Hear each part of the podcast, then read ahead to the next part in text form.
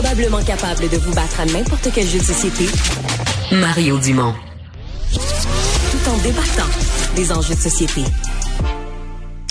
La rentrée parlementaire de la CAQ qui a été euh, gâchée par des accusations de méthode de financement euh, que certains des partis d'opposition ont qualifié d'issus du passé où on monnaierait. L'accusation, c'est ça, c'est qu'on monnaie, on fait payer des gens pour rencontrer un ministre. Tu veux rencontrer un ministre, faut que tu payes, faut que tu viennes à un de nos soupers à 100 dollars.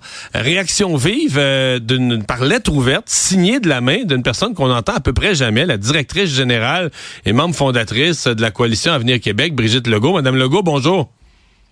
Bonjour, Monsieur Dumont. Est-ce que vous avez ramené des vieilles méthodes de financement dans la CAQ? non.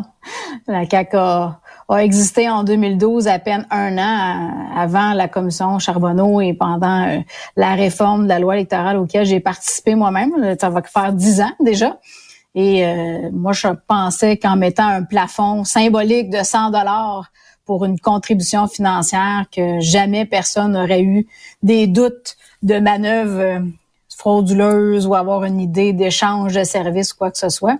Et c'est drôle, hein, la loi, elle est en vigueur depuis le 1er janvier 2013 et on est dix ans plus tard, puis là, on se pose des questions sur le 100 dollars. Hmm. Mais en fait, les, questions de l'opposition les posent pas tant sur le 100 dollars, euh, qui finalement, c'est, on s'entend, c'est du change. Là. Si, euh, si, on se rapporte à ce que René Lévesque avait établi en 1977 à 3000, euh, le 100 d'aujourd'hui, euh, presque 50 ans plus tard, c'est du change. Sauf que l'opposition dit, c'est pas ça le point, c'est qu'ils font payer pour rencontrer des ministres. C'est ça l'accusation, c'est que tu peux pas voir un ministre si tu payes pas pour le, le cocktail de la CAQ. Oui, mais on a fait la démonstration très claire, M. Dumont, que nos ministres sont sur le terrain. Et euh, j'ai répondu à une demande dans un comté, et exemple Charlevoix, Côte-de-Beaupré, 23 présences de ministres, dont le premier ministre aussi s'était déplacé pour un seul cocktail en deux ans.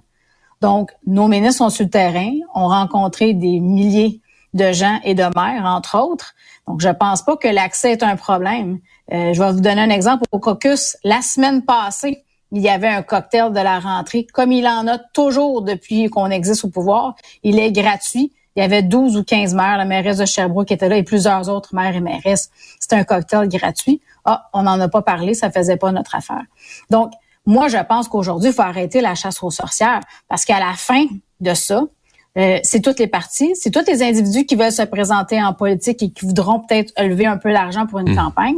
Et c'est tout le monde qui perd aux chances parce ben. qu'à la fin, ben, c'est du déchirage de chemise sur la hmm. place publique. Et je pense hmm. qu'on avait, on avait essayé de régler ça, vous le disant.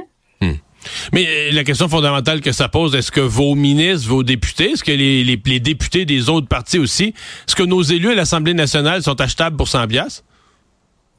La réponse est non non et non. La preuve étant, c'est qu'on est sur le terrain et on rencontre, et même nos cabinets répondent à des questions de, maires et de conseillers en tout temps qui ont un besoin quelconque. Nos députés et, euh, et les maires sont en relation constante. Vous le savez, vous avez été député, vous êtes sur le speed d'air de n'importe quel maire quand ça va pas bien. Ils attendent pas après un cocktail pour avoir une réponse d'un de nos élus.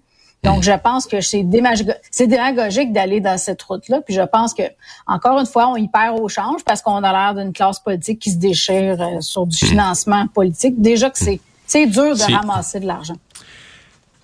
Ce qui pourrait être flanc, c'est le vocabulaire utilisé par certains des députés, entre autres dans des messages textes. Est-ce que vous avez parmi vos députés des gens qui sont euh, si maladroits ou qui manquent tellement de jugement, qui ont pu, dans leur façon de formuler une invitation, vous mettre dans l'embarras?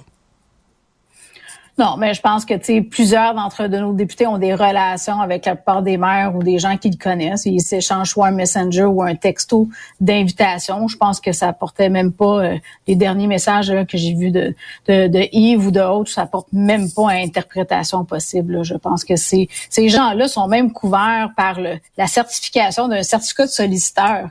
Donc, tu sais, chaque député là, a le droit de solliciter directement là, des gens pour venir à un événement de financement selon la loi électorale. Donc, euh, je ne pense pas que les gens pensent directement acheter de l'accès avec un accès à 100 dollars. Hmm. Euh, Vous l'impression parce que là c'était gros à l'Assemblée nationale cet après-midi, on a on était rendu à parler de de stratagème, d'un système organisé de financement occulte pour forcer les maires à, venir à des activités pour avoir accès à un ministre s'ils voulaient faire valoir leur dossier. Vous l'impression que l'opposition vient de s'embarquer dans un dossier pour toute la session parlementaire? Ben c'est là que ça dérape. C'est là où est-ce que je pense que même sur les 125 élus, tout le monde se lance de la boue. Donc c'est pas c'est la classe politique totale qui va qui perd euh, qui perd au change. Moi je, pense qu'on devrait être civilisé. S'ils veulent changer des choses dans la loi électorale, ben ils sont législateurs qui le changent. Si la commissaire à l'éthique veut euh, avoir plus d'encadrement, qu'elle propose, mais à la fin de la journée, nous, on opère, on a plusieurs certifications, c'est très sévère. Euh, depuis la commission Charbonneau. Il y a beaucoup de conformité à faire. Pour chaque activité, il y a des rapports qui sont envoyés dans les jours qui suivent au DGEQ. Donc, celui-ci peut agir en tout temps s'il y a un doute raisonnable. Brigitte Legault, merci. Au revoir. Merci à la directrice générale de la CAC.